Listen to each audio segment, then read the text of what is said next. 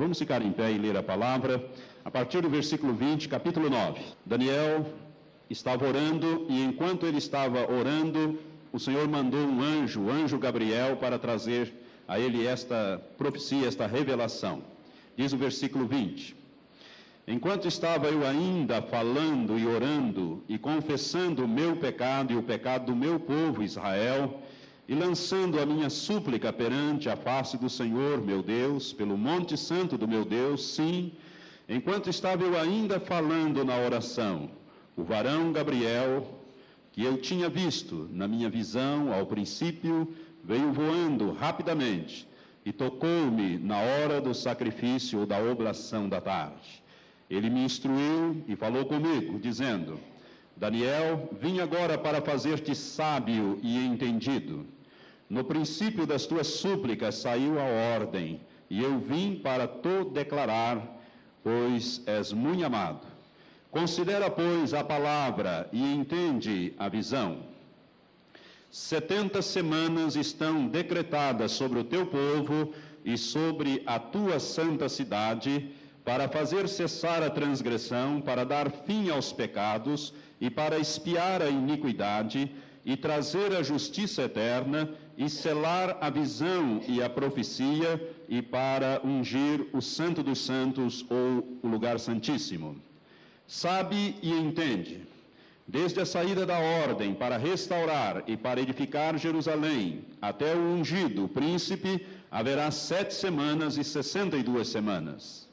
Com praças e tranqueiras se reedificará, mas em tempos angustiosos e depois de sessenta e duas semanas será morto ou cortado ou ungido, e nada lhe subsistirá.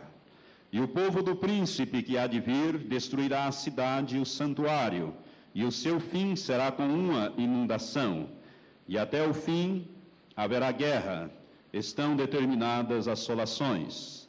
E ele fará um pacto firme com muitos por uma semana e na metade da semana fará cessar o sacrifício e a oblação, e sobre a asa das abominações virá o assolador, e até a destruição determinada, a qual será derramada sobre o assolador.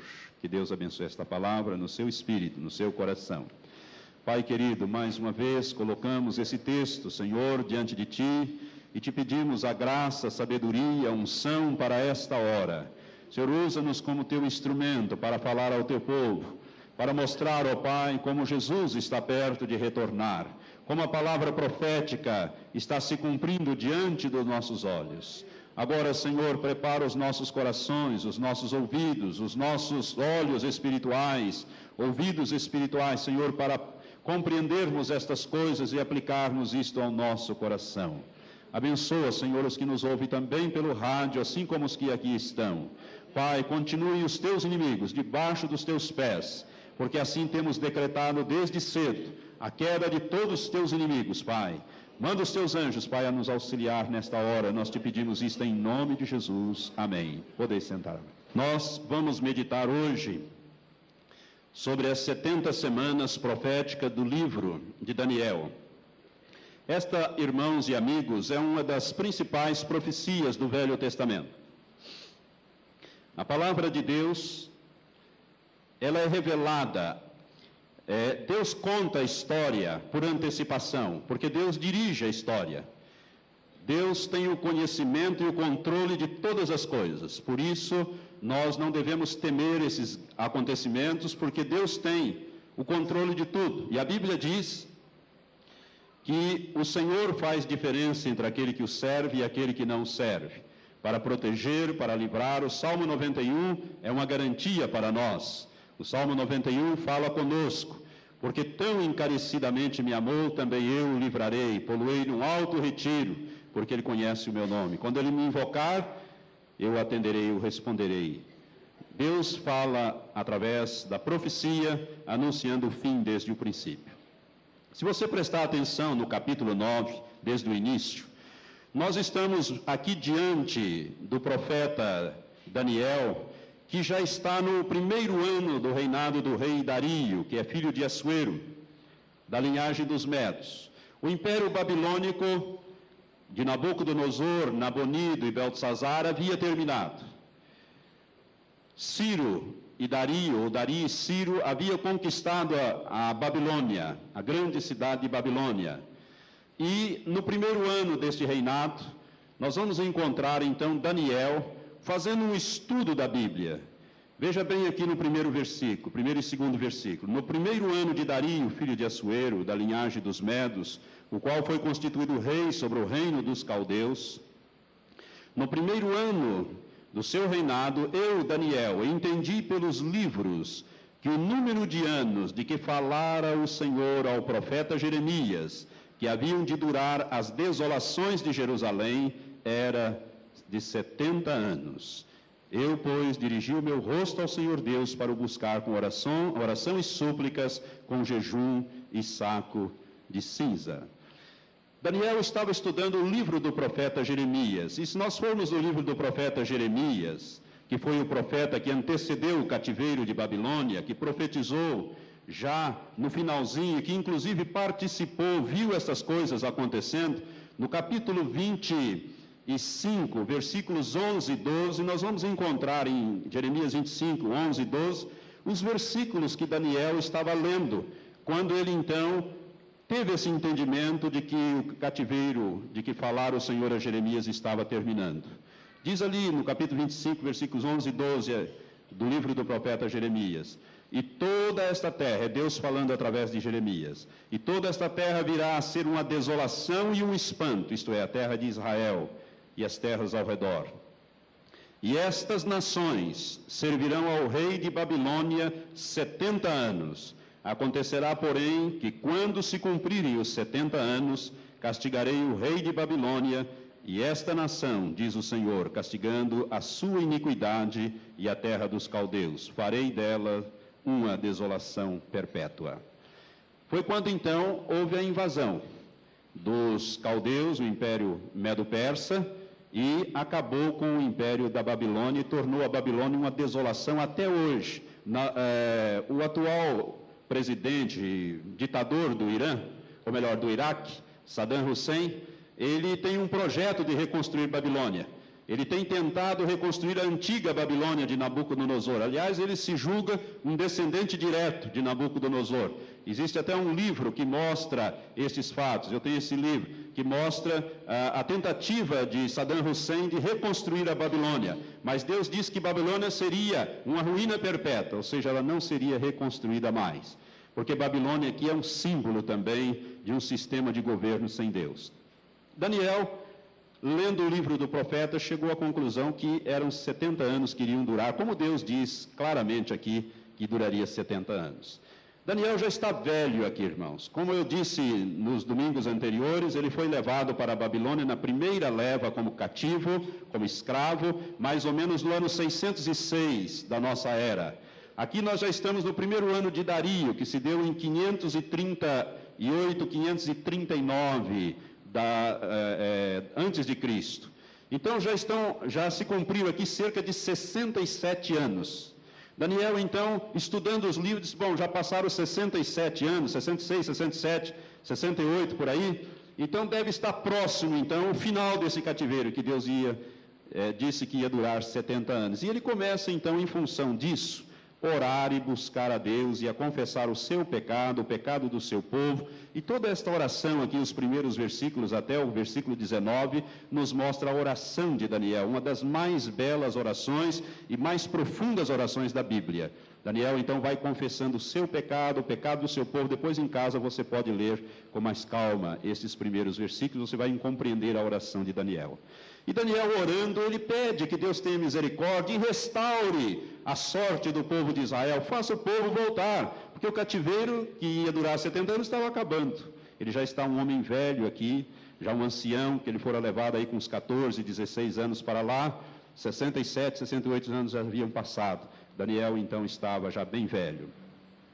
E enquanto ele estava orando, Deus deu a resposta. Deus mandou o anjo Gabriel, que ele tinha visto na visão ao princípio. A visão que ele se refere é do capítulo anterior, o capítulo 8. Quando então Gabriel vem a ter com ele e traz a ele uma revelação que está no capítulo 8. Então ele novamente ele vê o anjo Gabriel, a quem ele chama de homem, porque ele vem voando, mas ele tem um aspecto humano. Então ele diz: o homem Gabriel que eu tinha visto na minha visão ao princípio veio voando rapidamente. Você sabe que um anjo voa a uma velocidade quase que do pensamento, muito mais rápido que a velocidade da luz, que é de 300 mil quilômetros por segundo. Os anjos viajam à velocidade do poder de Deus, que não tem limitação ao poder da luz, a velocidade da luz é muito superior a isso. Por isso ele veio como se fosse um raio, um relâmpago, uma coisa assim, né, muito rápido, e Daniel estava orando, diz o versículo 20, e confessando o pecado e o pecado do povo de Israel, e lançando a minha súplica perante a face do Senhor meu Deus, pelo monte santo do meu Deus, isto é, virado para o lado de Jerusalém. Sim, enquanto estava eu ainda falando na oração, o varão Gabriel, ou o homem Gabriel, que eu tinha visto na minha visão a princípio, veio voando rapidamente e tocou-me na hora da oblação ou do sacrifício da tarde, ou seja, por volta das três horas da tarde, que era a hora que se fazia o segundo sacrifício. O primeiro às nove da manhã e o segundo às três horas da tarde. Ele me instruiu e falou comigo, dizendo: Daniel, agora vim para fazer-te sábio e entendido. No princípio das tuas súplicas, da tua oração, saiu a ordem, e eu vim para te declarar, pois és muito amado. Daniel era um homem muito amado de Deus. É interessante que o que Daniel estava pedindo a Deus era a volta do povo, o perdão dos pecados dele e do povo e a volta. E Deus vai não só confirmar a volta, mas vai dar uma, uma visão bem ampliada que vai até a eternidade. Vai até o reino milenial de Cristo e a eternidade. Por isso é muito importante essa profecia, porque essa profecia é dividida em três partes e nós vamos estudar hoje duas. E a última parte, com a graça de Deus, domingo que vem, e você vai entender melhor quando nós chegarmos ao final. E o anjo diz, então, no versículo 24: 70 semanas estão decretadas sobre o teu povo. Que povo era o povo de Daniel? O povo judeu, o povo de Israel. Esta profecia então se refere ao povo de Israel, ao povo judeu.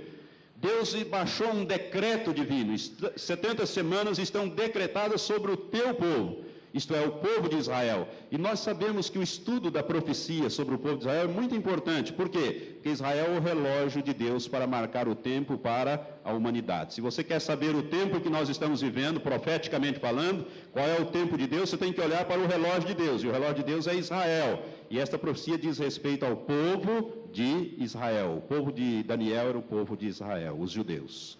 70 semanas estão decretadas sobre o teu povo e sobre a tua santa cidade a cidade santa de Daniel era Jerusalém. Jerusalém estava em ruínas.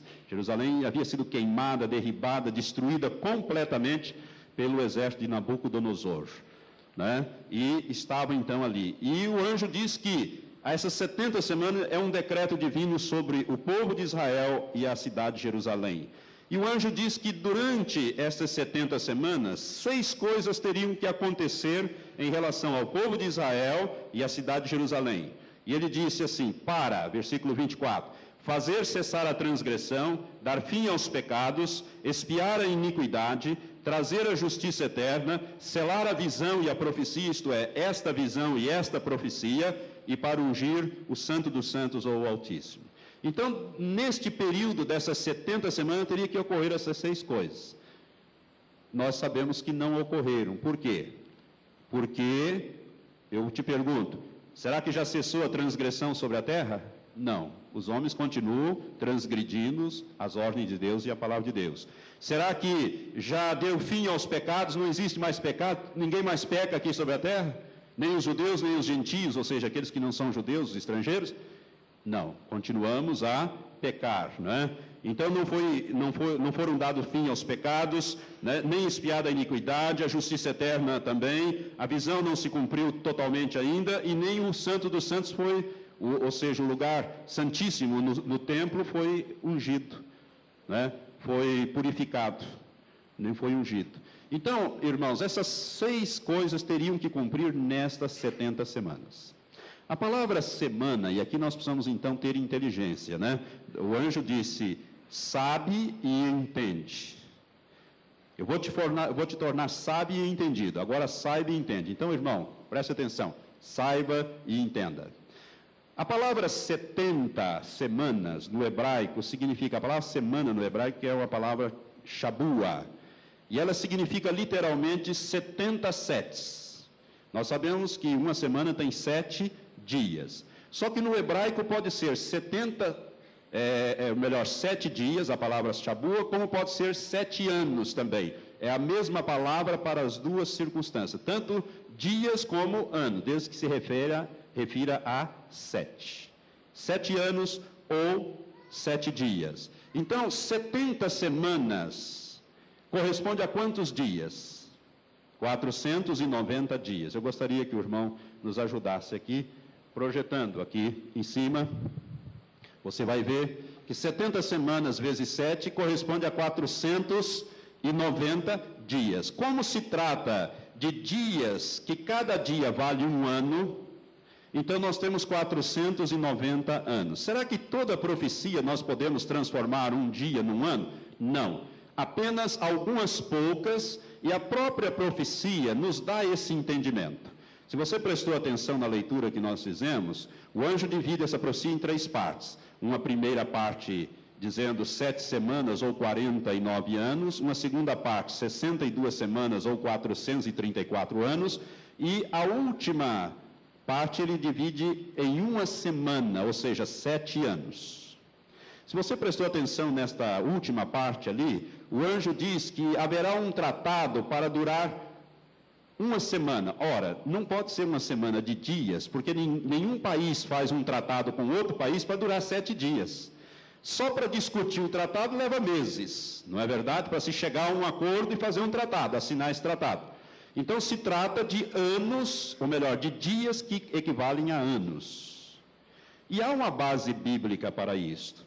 Por exemplo, lá em Números, no capítulo 14, versículo 37, 34, nós encontramos Deus punindo o povo de Israel, depois que eles enviaram, Moisés enviou os espias para espiar a terra, que Israel ia tomar, e os espias foram e espiaram lá a terra durante 40 dias, voltaram, fizeram aquele relatório, aquele relatório foi desfavorável, o povo ficou irado e tal, queriam voltar para o Egito, etc. Deus julgou aquela situação e Deus disse assim: Vocês não creram em mim? Então, cada dia que os espias levaram espiando a terra, cada dia vai valer um ano. Vocês então, eles levaram 40 dias, portanto, vocês vão peregrinar 40 anos pelo deserto. Cada dia equivale um ano, segundo a narrativa de Números 14, versículo 34. Deus diz: Cada dia por um ano, e conhecereis a minha oposição. Então ali eles levaram 40 dias espiando a terra, iam peregrinar no deserto até que morresse quem tinha 20 anos para cima, todo aquele povo, porque, porque Deus disse que daria um dia, cada dia valeria um ano. Também em Ezequiel capítulo 4, versículo 6, nós encontramos ali uma outra profecia, quando Deus ordena ele começa a falar simbolicamente a respeito do cerco de Jerusalém, e ele manda o profeta deitar do lado direito e do lado esquerdo, e ele, no versículo 6, ele mandou o profeta deitar durante 40 dias, ficar deitado de um lado só. E Deus diz: Cada dia te dei por um ano. Ou seja, não era para o profeta ficar 40 anos deitado, ele ficou 40 dias para simbolizar 40 anos. Cada dia te dei por um ano. Aqui nós estamos também diante de uma profecia em que cada dia destas 70 semanas deve ser entendida como um ano. Fique isso bem claro. Então serão 490 dias anos, ou 490 anos, certo? O anjo divide então esse período em três partes. A primeira parte, o anjo diz que duraria sete semanas de anos, ou seja, 49 anos, porque 7 vezes 7 é 49, não é verdade? Cada semana tem sete dias, sete semanas, 49 dias, que equivale a 49 anos. Para quê? Deveria ocorrer alguma coisa muito importante. O anjo disse que neste período seria para restaurar e reedificar a cidade de Jerusalém.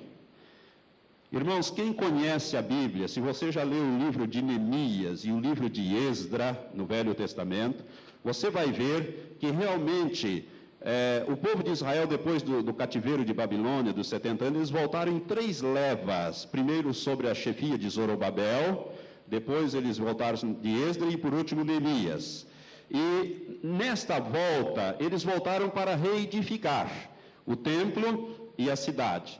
E se você leu esses dois livros, você vê que para reedificar a cidade e o templo foi muito difícil porque os inimigos é, vinham contra Sambalaque, Tobias e os outros lá é, faziam guerras, atacavam, levantavam falsos testemunhos perante os reis da Média e da Pérsia contra os filhos de Israel, diziam que eles estavam fortificando demais a cidade, que depois eles iam querer se livrar do reinado do reino da Pérsia e tudo mais, e foi aquela coisa, e levaram 49 anos. A, a, reedificação da cidade e do templo teve parado durante 16 anos, a história nos conta, e a Bíblia também nos fala isto. E foram 49, e a, e a reedificação foi tão difícil que o livro de Esdra, por exemplo, nos conta, e também Neemias, que as pessoas que reedificavam a cidade tinham que pegar na mão esquerda uma lança e na mão direita ele pegava o material que ele ia trabalhar para reedificar os muros e reedificar a cidade. Ora, a cidade de Jerusalém é uma cidade grande. Agora você pense um pouquinho. Reedificar todas as casas, todos os, os edifícios públicos, né? o palácio do rei, tudo aquilo, os muros da cidade, os muros eram, né, eram é, construções bem difíceis, com pedras enormes, cortadas, trazidas de longe, colocado uma em cima da outra, com toda dificuldade, não tinha os guindás que tem hoje, então era uma coisa muito difícil, e ainda os inimigos atacando, tanto que a Bíblia diz que cada edificador trazia a sua espada na cinta, a sua lança na mão esquerda, e com a mão direita ele ajudava na no trabalho da obra. E assim foi edificado ou reedificado Jerusalém. A Bíblia fala com praças e tranqueiras. Essa palavra tranqueiras não tem o significado que tem hoje, né? lixo, aquela coisa, não. As tranqueiras aí está falando das ruas, das circunvulações, da, da, da, das trancas que se colocavam na cidade, nas portas, e também das praças, das casas, ou seja, reedificar uma cidade para muitas centenas de pessoas. Imagine nós reedificando a cidade de Umuarama aqui, depois de tudo arrasado, né? com os inimigos em cima e aquela confusão, faltando material e tudo, e gente querendo acabar com a gente, e a gente ali naquela. Imagine quantos anos não ia para reedificar. Durou 49 anos a reedificação. Por isso, este período o anjo destaca estas sete semanas de anos, correspondente a 49 anos. O segundo período, o anjo diz que na sequência, não havia nada ali que ia é, separar um período do outro. Ele diz que o segundo período seria, depois da reedificação, seria formado por 62 semanas de anos proféticos, que corresponde a 434 dias anos, ou 434 anos, para a reedificação em tempos angustiosos e deveria ocorrer no final dessas 62, com mais aquelas sete, ou seja, no final das 69 semanas, deveria ocorrer uma coisa extraordinária. O Messias teria que ser morto. Morto o Messias. Então, veja bem, se você somar as primeiras sete, com mais as 62, nós temos 69 semanas de anos que corresponde a 483 anos. Se você somar o 49 com mais o 434, você tem 483. Ficam faltando sete para dar os 490 das 70 semanas. Portanto, no final das 69, um fato extraordinário teria que acontecer, que era a morte do Messias. Será que isso aconteceu? Nós vamos mostrar que sim. Realmente o Messias morreu. Mas o anjo começa dizendo uma coisa muito importante ali no versículo 25. Ele diz: sabe e entende, ou saiba e entenda. E o anjo dá o, a época que deve é, começar a correr esses 490 anos. Ele diz assim: desde a saída da ordem para restaurar e para, para edificar Jerusalém até o ungido príncipe, haverá sete semanas e 62 semanas. Então, nós temos que pegar aqui quando foi que saiu esta última. Quando é que saiu esta ordem? Eu quero só é, pedir ao irmão Laércio que projete o último quadro, porque a última semana, a semana que ficou para trás, ela é composta então de uma semana, né, que corresponde a sete anos, que vai ser dividida em duas partes. O anjo divide em duas partes de três anos e meio cada um. Essa nós vamos falar domingo que vem. Pode desligar, irmão. Obrigado. São as três partes da, da profecia.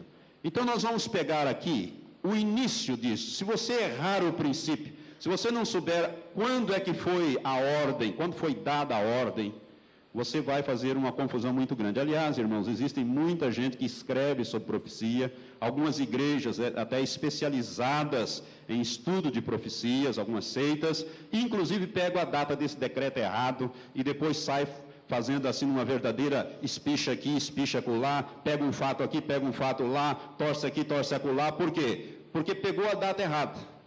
Pegou o bonde no lugar errado. Ou seja, não está sabendo o que está falando. O anjo foi muito claro. O anjo Gabriel disse: sabe e entende. Desde a saída da ordem para reedificar Jerusalém.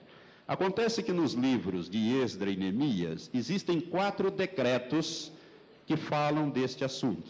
E se você não souber qual o decreto, você acaba se perdendo. O primeiro decreto, vamos abrir lá no livro de Esdra e Neemias. O livro de Esdra e Neemias, você vai achá-lo é, bem próximo do livro de, de, de Esther, Jó, Esther, né? E aí você vai achar Esdra e Neemias, isto indo para trás, né? No, Novo, no Velho Testamento.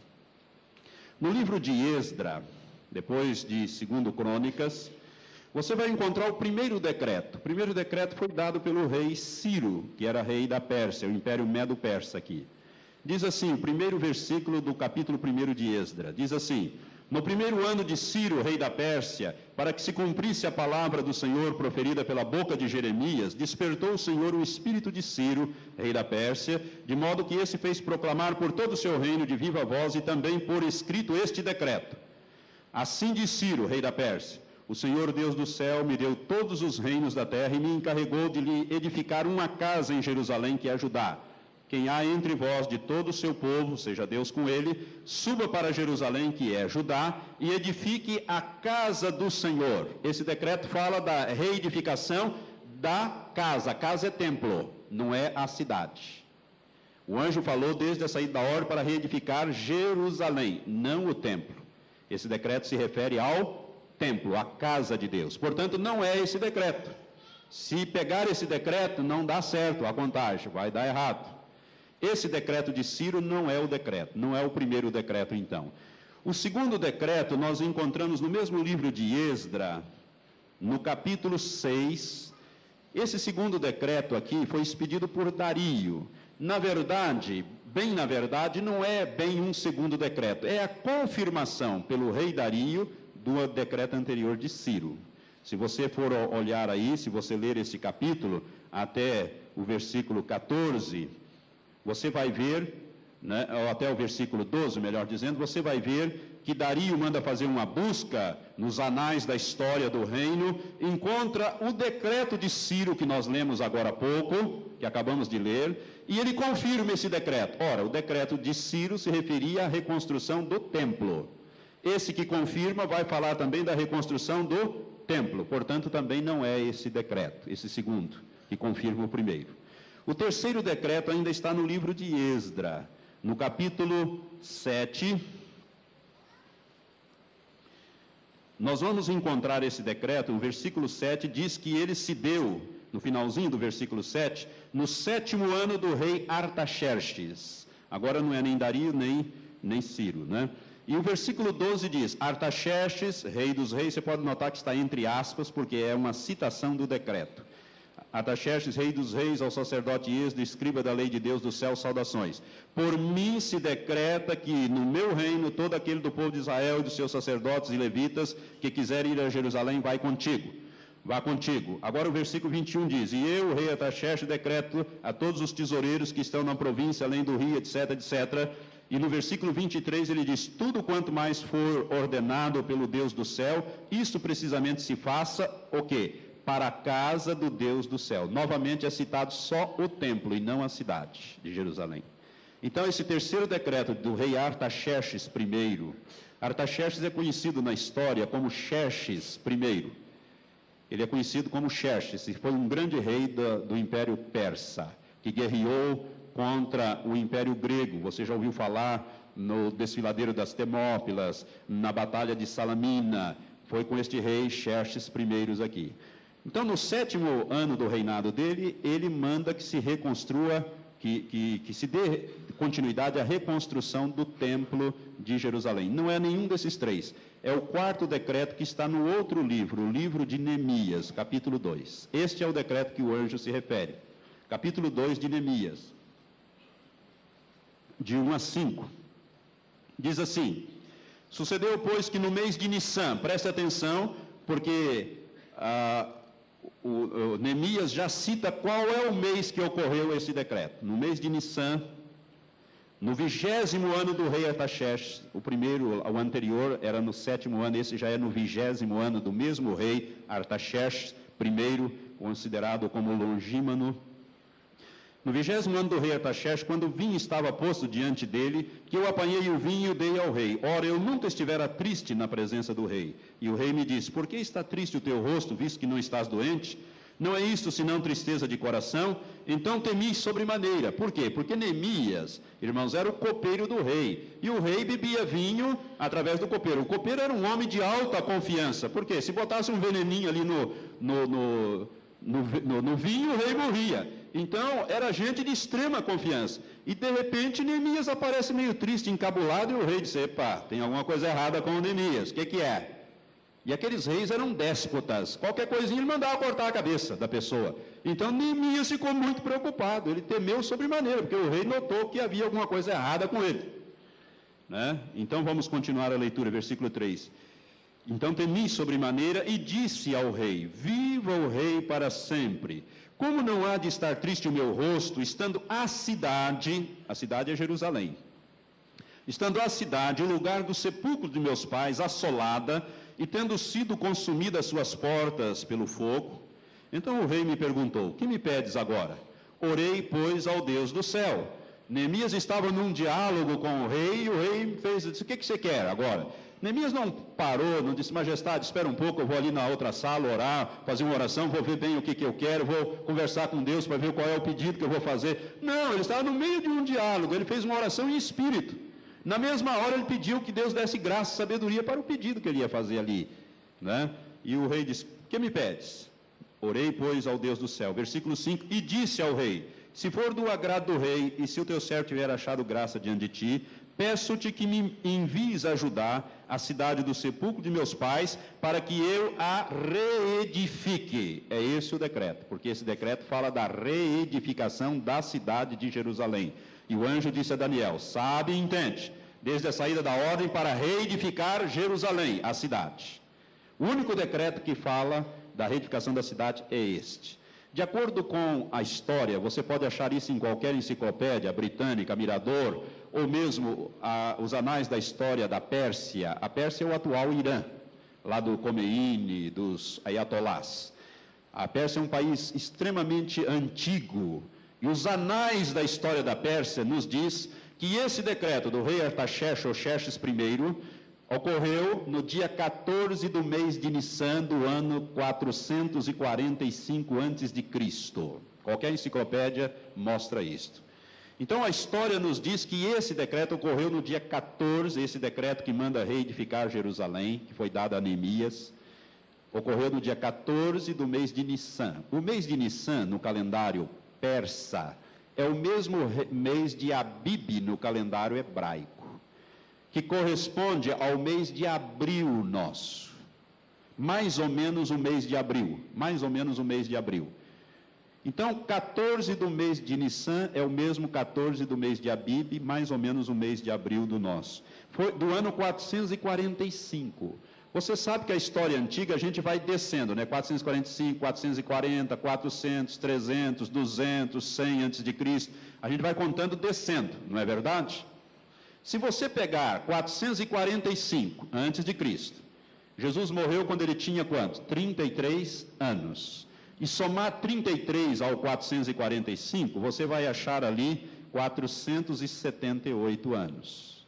Vão ficar faltando cinco anos para dar os 483, que corresponde a sete semanas mais 62. Ou seja, 69 semanas de anos dão 483. Se você somar 445 com mais 33, você só acha 478. Ficam faltando 479, 480, 81, 82 e 83. Ficam faltando cinco anos.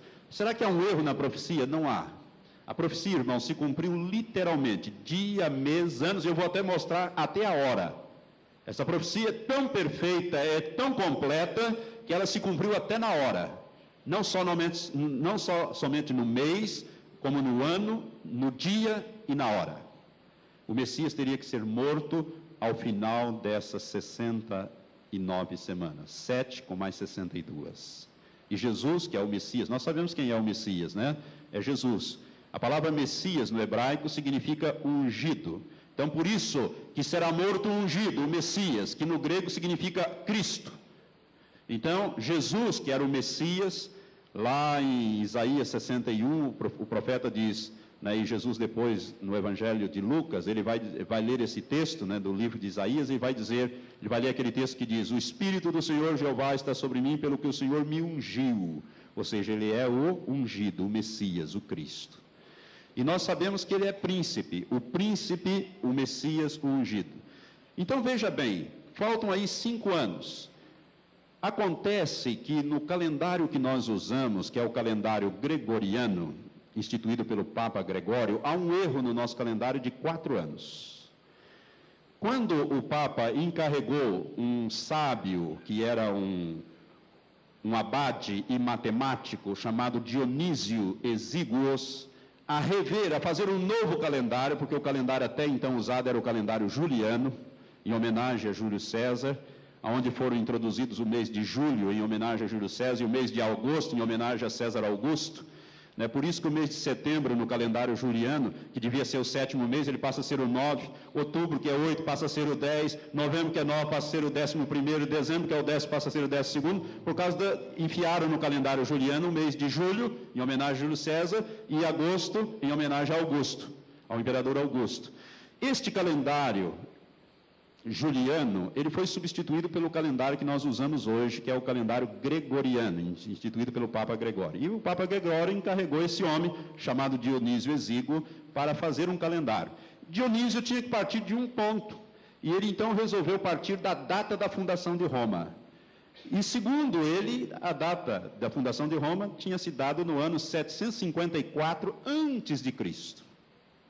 Acontece que nos anais da história de Roma, está registrado que na hora que o primeiro rei de Roma, de Roma, que foi Rômulo, foi coroado rei, houve um eclipse lunar. Está registrado lá. E os astrônomos matemáticos, vocês sabem que eles calculam tanto para frente como para trás as datas que vão ocorrer os eclipses lunar ou solar, não é verdade? Então, por isso, de vez em quando a televisão diz: Ó, oh, vai haver um eclipse solar ou lunar tal dia, tal hora, tal minuto, vai começar tal minuto e vai terminar tal hora assim, será visto nessa e nessa região do mundo, nesse naquele estado, no outro não vai ser, vê-se inteiro, vê-se parcial. Por quê? Porque eles sabem calcular matematicamente isso e não tem erro. E o próximo vai ser daqui a tantos anos. E pode ter certeza que daqui a tantos anos, se o mundo não acabar, se Jesus não voltar antes, se as coisas não mudar, vai haver mesmo. E eles calculam tanto para frente como para trás. E quando foram fazer os cálculos para trás, descobriram que o eclipse registrado na história de Roma, o eclipse lunar, deu-se no ano 750 e não no ano 754 a.C. Por isso há um erro no nosso calendário, reconhecido mundialmente, de quatro anos. Nós não estamos no ano 1997, nós estamos no ano 2001. Este é o ano certo. Se nós fôssemos contar, nós estamos no ano 2001 e não em 1997, porque há um erro de quatro anos no nosso calendário. Mas, de acordo com a profecia aqui, ainda faltam cinco anos. Eu disse que faltam cinco. Se você somar 445 mais 33, dá 478 e não 483. Quatro nós achamos, há um erro de calendário. Jesus, então, não nasceu no ano Domini, o ano 1, ele nasceu quatro anos antes de Cristo. o calendário fica meio complicado quando você começa a, a pensar assim. Por quê? Porque há um erro, há uma, um erro no nosso calendário de quatro anos para trás. Porque Dionísio pegou uma data errada. O fato que é registrado lá ocorreu no ano 750 e não 754. Há um erro de quatro anos. Acontece, irmão, quando você vai contando, vai, você vai descendo, 445, 444, 400, 300, 200, 100, 99, vai descendo e tal, aí você chega no ano 1 antes de Cristo. Entre o ano 1 e o ano 1 antes de Cristo e um depois de Cristo, não existe dois anos, existe um só, porque não existe o ano zero. Não existe o ano zero. Eu quero que você entenda isto. É um ano só. Porque não existe o ano zero, vamos dizer assim, ano zero da, da, do nascimento de Jesus. Não. Quando ele nasceu, começou a contar o ano 1. Né? Então, um antes e um depois formam um só, não existe o zero. Aí está o outro ano que faltava, desses cinco anos de diferença que eu mostrei para vocês aqui. Agora, será que Jesus morreu exatamente no dia 14 do mês de Nissan, do ano, ou do, de Abib, né, que é o calendário hebraico, do ano 29 ou 33? Se nós considerarmos o atual, seria o ano 33. Ou 29, se nós tirarmos o erro de quatro anos. Teremos que voltar quatro anos. Jesus então teria morrido no dia 14 do mês de Abib, do ano 29 da nossa era. Jesus morreu sim, ele morreu exatamente. Irmãos, para isso eu gostaria que você entendesse uma coisa. Eu não tenho tempo de ler agora, mas em Êxodo capítulo 12, quando Deus ali institui a Páscoa, quando ele vai tirar o povo de Israel com mão forte do Egito, ele institui a Páscoa. A Páscoa significa passagem poupadora. E Deus dá uma ordem ali que deveria ser separado no dia 10 do primeiro mês. Esse primeiro mês que Deus se refere ali no, em Êxodo capítulo 12, quando ele está tirando o povo de Israel, é o mês de Abib, que corresponderia ao nosso mês de abril. É o primeiro mês do calendário judaico. O calendário judaico tem 12 meses de 30 dias, 360 dias, e não 365 dias, 6 horas, 48 minutos, 9 segundos e 10, 10 onzeavos de segundo, que é o nosso sistema solar. Nós contamos os nossos dias pelo sistema solar. Por isso é que dá 23 horas é, e, e, e dá diferença. Por isso que nós temos 365, 366, 365, 366 para ir corrigindo o calendário. Né, o ano bissexto, de 4 em 4 anos. Mas o judeu conta 30 dias, 12, 12 meses, 360 dias por ano. Jesus, ali naquele texto de Êxodo 12, quando Deus institui a Páscoa, ele diz que no dia 10 do primeiro mês, o povo deveria separar um cordeiro de um ano. E no dia 14, deveria imolar, matar este cordeiro à tardinha. Essa expressão hebraica, tardinha, significa entre as duas tardes. A tarde para o judeu começa ao meio-dia a primeira tarde começa ao meio-dia e termina às três horas. E a segunda tarde começa às três horas da tarde e vai até às seis horas, quando começa a noite, no calendário judeu. Então, entre as duas tardes significa as três horas da tarde. Jesus morreu que horas? Os evangelhos dizem que ele morreu às três horas da tarde. O evangelho de João, os outros evangelhos, diz que ele morreu às três horas da tarde. Ele ficou pendurado na cruz do meio-dia até as três horas. Às três horas, ele expirou e disse: Está consumado, Pai, nas tuas mãos entrego o meu espírito, está consumado, e morreu. Era três horas da tarde. Irmãos, Jesus entrou, preste atenção nisso. Agora eu quero que você abra aqui comigo no Evangelho de João, capítulo 12. Evangelho de João, capítulo 12. Jesus, ele veio para a aldeia de Betânia, diz o versículo primeiro. Veio, pois, Jesus seis dias antes da Páscoa a Betânia, onde estava Lázaro, a quem ele ressuscitara dentre os mortos. Que dia que era comemorada a Páscoa? Dia 14 do mês de Abib ou Nissan, não é verdade? Deus instituiu, é o primeiro mês do ano para o calendário hebraico. Jesus veio seis dias antes da Páscoa. Nós sabemos que a Páscoa se dava na sexta-feira. Jesus morreu na sexta-feira, não é isso? Não comemoramos a Semana Santa, não tem a sexta-feira da paixão, da morte de Jesus? Então, se você contar seis dias para trás, você vai ter sexta, quinta, quarta, terça, segunda e domingo. Então Jesus veio de Betânia, veio para Betânia seis dias antes. Ele chegou em Betânia domingo. Domingo. Seis dias antes da Páscoa, da sexta-feira que ele iria morrer, seis dias antes. Agora, o versículo 12 desse capítulo 12 diz o seguinte: No dia seguinte, que dia seguinte era esse? Segunda-feira. No dia seguinte, as grandes multidões que tinham vindo à festa, ouvindo dizer que Jesus vinha a Jerusalém, tomaram ramos de palmeiras e saíram ao encontro e clamavam: Hosanas, bendito que vem em nome do Senhor, bendito o Rei de Israel. Aqui nós temos então a, a entrada triunfal de Jesus em Jerusalém, que se deu numa segunda-feira, que era o dia 10 do mês de Abib ou Nissan. Dia 10, ele entrou triunfalmente em Jerusalém, era uma segunda-feira, cinco dias antes, porque ele veio seis dias antes, ou seja, ele veio no domingo, e no dia seguinte, ou seja, cinco dias antes, ele entrou montado num jumento em Jerusalém, sendo aclamado, o povo botava as vestes, as palmas, e Jesus ia caminhando, e a Bíblia diz, se você agora voltar para mim um pouquinho, volta em esse mesmo fato narrado no Evangelho de Marcos, capítulo 11, a entrada triunfal de Jesus em Jerusalém, nos diz que quando ele entrou em Jerusalém, o versículo 10, o povo aclamava dizendo: Bendito que vem o reino do nosso pai Davi, Osana nas alturas. Agora o versículo 11 que me interessa. Tendo Jesus entrado em Jerusalém, foi ao templo e tendo observado tudo em redor, como já fosse tarde, saiu para Betânia com os doze. Irmãos, isto foi no dia 10 do mês de Abib, ou 10 do mês de Nissan do ano 29 do calendário certo ou 33 do atual calendário. Dia 10. Foi neste dia que o próprio Senhor Jesus se ofereceu como Cordeiro de Deus, voluntariamente como Cordeiro de Deus que tira o pecado do mundo. A partir deste dia, Jesus não se ausentou mais de Jerusalém. Ele vinha a Betânia, dormia e voltava no dia seguinte, porque no dia 14 ele seria morto. Na noite de quinta-feira, que no calendário hebraico já é sexta-feira, porque a noite começa às seis horas para eles, às seis horas da tarde começa o dia já seguinte, então já era sexta-feira.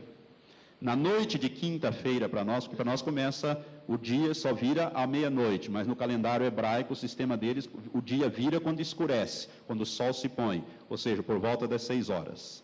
Então, na noite de quinta-feira para nós, mas sexta-feira no calendário hebraico, Jesus estava no, eh, comemorando a Páscoa e depois ele, ele mesmo me disse: Desejei muito comer convosco esta Páscoa, porque era a última Páscoa, e ali naquela Páscoa ele iria encerrar aquela tradição em relação a Deus, por quê? Porque ele era o Cordeiro de Deus, era o Cordeiro Pascal, o verdadeiro Cordeiro, e Jesus institui ali, depois que ele come a Páscoa, ele institui o quê?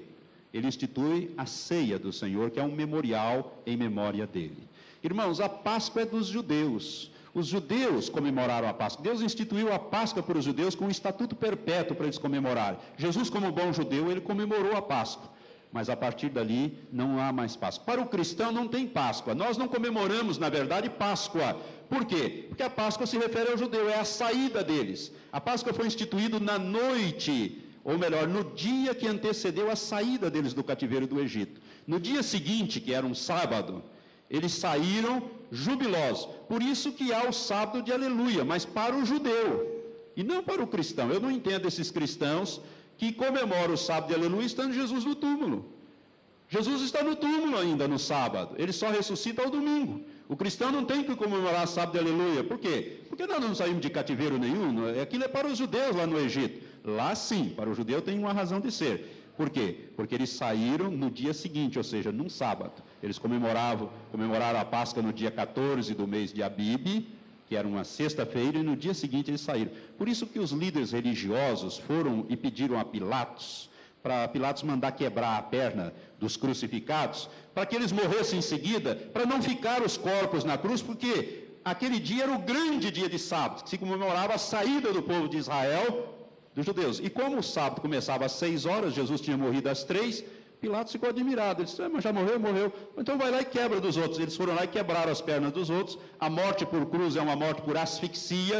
Você tem que se firmar nas mãos e nos pés para poder respirar, senão você fica asfixiado. Você tem que se firmar e nesse movimento que você faz, vai esvaindo o sangue e você vai respirando com dificuldade. Quebra a perna, você não consegue mais se firmar. Resultado: a pessoa morre por asfixia. Por isso eles quebraram as pernas dos dois ladrões e eles morreram em seguida. Quando foram quebrados Jesus, Jesus já estava morto. Eles não quebraram. Cumpriu-se a profecia, né? nenhum dos seus ossos será quebrado. E então eles não quebraram. E tiraram eles da cruz naquela sexta-feira, antes que começasse o dia de sábado, que começava às seis horas da tarde, para o calendário judeu. E sepultaram Jesus. Jesus, então, no sábado, vai estar no túmulo. Mas para o judeu, aquela Páscoa era a coisa mais importante, porque comemorava a saída deles. Então era o grande dia da festa, que era o sábado. Nós cristãos não comemoramos Páscoa, irmãos. Nós não, não saímos do cativeiro do Egito. Nós comemoramos o, a ressurreição de Cristo no primeiro dia da semana, ou seja, no domingo de madrugada, quando Jesus ressuscitou dentre os mortos. Páscoa é para os judeus. E hoje virou um pleno comércio, né? Inventaram aí um coelhinho, que não tem nada a ver com Páscoa, ovo de chocolate, que não tem nada a ver com, nem com coelho tem, e menos ainda com Páscoa. Então virou um verdadeiro comércio. E o povo cristão embarca nisso, mas na verdade não tem nada disso. A Páscoa é para os judeus. Jesus está no túmulo no sábado. Para nós é tristeza, para os para os discípulos era tristeza, mas a alegria vem na manhã de domingo, o domingo da ressurreição. Jesus então se separou no dia 10 de Nissan e no dia 14 ele foi morto, cumprindo assim esta profecia. Agora você vai entender o que está em Lucas capítulo 19, versículo 41 a 44. Eu já estou terminando esta ministração e nós vamos continuar no próximo domingo com a graça de Deus. Lucas 19, 41 a 44. Quando Jesus entrou triunfalmente, se você pegar o versículo 28 desse mesmo texto de Lucas 19, você vai ver que Jesus está entrando na cidade triunfalmente, não é verdade? A partir do versículo 28, tem a entrada triunfal de Jesus em Jerusalém. E no, então, é, no versículo 41, diz o seguinte: E quando Jesus chegou perto, isto é, perto de Jerusalém, e viu a cidade, chorou sobre ela, dizendo: ah, se tu conhecesses ao menos neste dia o que te poderia trazer a paz, mas agora isto está encoberto aos teus olhos. Porque dias virão sobre ti, isto é, sobre Jerusalém, em que os teus inimigos te cercarão de trincheiras e te sitiarão e te apertarão de todos os lados e te derribarão a ti e os teus filhos que dentro de ti estiverem e não deixarão em ti pedra sobre pedra, porque não conhecestes o tempo da tua visitação. Irmãos, quando Jesus chorou sobre Jerusalém, que ele estava entrando ali triunfalmente, antes dele entrar na cidade, quando ele olhou a cidade e chorou, Jesus se lembrou de Daniel 9, 27. 9, 26 e 27, quando ele, ele chorou sobre Jerusalém e disse: Ah, Jerusalém, se tu soubesses ao menos o que te poderia trazer a paz. Se os judeus tivessem aceitado Jesus como Messias, a sorte desse povo seria outra, a história seria outra, mas Deus já sabia de antemão, porque a Bíblia diz que Jesus é o Cordeiro de Deus que foi morto antes da fundação do mundo. Antes que o mundo existisse, aos olhos de Deus, o Cordeiro de Deus, que é Jesus, já tinha sido morto, já tinha sido rejeitado e crucificado. Por isso Deus sabia, Jesus também sabia, mas Jesus chorou sobre Jerusalém, porque naquele momento ele se lembrou de Daniel 9, 26, porque se ele recebesse Jesus como Messias e tivesse tido Jesus como Messias, eles, a sorte deles seria outra. Por isso Jesus chorou sobre a cidade de Jerusalém. Ele disse: Ah, se tu soubesses ao menos neste dia, o que te poderia trazer a paz. Mas isso está encoberto aos teus olhos. A história dos judeus seria outra. Eles não teriam passado 1878 anos peregrinando por aí, sem pátria, sem território, sem bandeira, e a última semana teria se cumprido em seguida, que não se cumpriu porque eles rejeitaram o Messias e disseram ao governador romano, ao juiz Pôncio Pilatos: crucifica-o. Ele perguntou: O que farei de Jesus chamado Cristo? E o povo e as autoridades do povo disseram: crucifica-o. Mata-o. Sabe que hora que todo o povo de Israel matou a Jesus?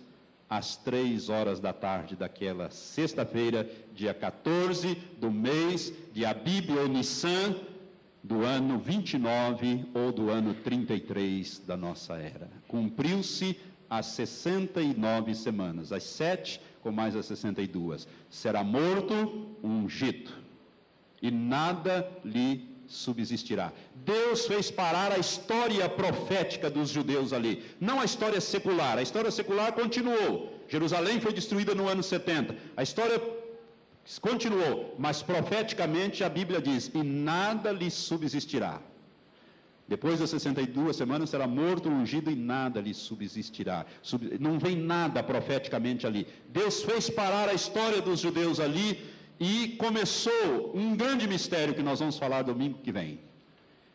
Para depois cumprir a última semana. Ficou para trás, amados, uma semana de anos proféticos para ser cumprida. E esta semana, que corresponde a sete dias, ou melhor, sete anos, esta semana está se aproximando. Deus está tomando todas as providências. Já reuniu o povo de Israel, espalhado do mundo inteiro lá em Jerusalém, para cumprir a última semana de anos proféticos. Nós vamos ver, com a graça de Deus, domingo que vem. Veja bem, Jesus cumpriu literalmente. O anjo diz: sabe e entende, desde a saída da ordem. Se nós pegarmos a data da saída da ordem, foi dia 14 do mês de Nissan do ano 445 a.C você vai ter sete semanas, ou seja, 49 anos, mais 62 semanas, ou seja, 434 anos, somando os dois, 483 anos. Jesus morreu exatamente no dia que Deus determinou. Ele é o Messias de Israel. Ele foi cortado dentre os viventes, será cortado ungido. Por isso Isaías 53 diz que ele foi cortado da terra dos viventes. Foi cortado. A palavra no hebraico, ali em Daniel 9, 26, diz amputado, significa cortado, isto é, seccionado, amputado. Jesus foi cortado da terra dos viventes no dia 14 do mês de Abib, que corresponde mais ou menos ao mês de abril. Por isso que a Semana Santa né, varia, mas ela sempre está ali no mês de abril, não sei se você percebeu. Né, é mais ou menos no mês de abril, mas ela varia por causa dessas diferenças de calendários de 365 dias, 366 para 360, que é o calendário hebraico. Mas Jesus morreu cumprindo esta profecia ao pé da letra. O anjo disse que no final seriam, seria morto ungido. E ungido, que é Jesus de Nazaré, morreu exatamente. Ficou uma semana para trás. E nesta semana, vão ter que se cumprir aquelas seis coisas que o anjo diz: trazer a justiça eterna, expiação dos pecados e cumprir a profecia, selar os santos dos santos, enfim, tudo aquilo que o anjo diz que teria que cumprir nos 490 anos, vai se cumprir, porque tem sete para trás. Estes sete estão aí. Deus estabeleceu agora alguma coisa nova. Ele fez parar a história profética, estabeleceu um parênteses, e eu vou falar desse parênteses, o que é este parênteses no próximo domingo e você vai ver então como Deus é perfeito. Esta profecia, nesses sete, nesses sete anos finais, ela nos fala do anticristo. E este homem, eu vou mostrar mais para frente, quando nós falarmos do anticristo, segundo os jornais, ele já está na terra, está pronto para assumir o seu lugar na história do homem. O anticristo é um homem especial. Ele aparece num determinado período, cumpre uma determinada tarefa e desaparece. Portanto, se ele está vivo, é porque a tarefa que ele tem que cumprir está na iminência de acontecer. A última semana de anos, Deus volta a tratar com o povo de Israel, profeticamente falando. Ele preservou o povo para tratar com esse povo e já reuniu esse povo desde 1948, está reunindo esse povo e esse povo está crescendo, está lá em Jerusalém. Por isso que eu disse que a profecia mais importante já foi cumprida em 1948, a primeira ministração que eu fiz, né, em 14 de maio de 1948 Israel, então, que é o relógio de Deus, está marcando o tempo. Estamos próximo dos últimos sete anos. E eu vou dar uma chave para você, porque eu vou falar no próximo domingo, eu vou dar uma chave para nós conhecermos alguma coisa que vai acontecer que nós vamos identificar o anticristo com base nesta última semana que ficou para trás, que nós vamos falar com a graça de Deus domingo que vem. Amém? Que Deus abençoe esta palavra.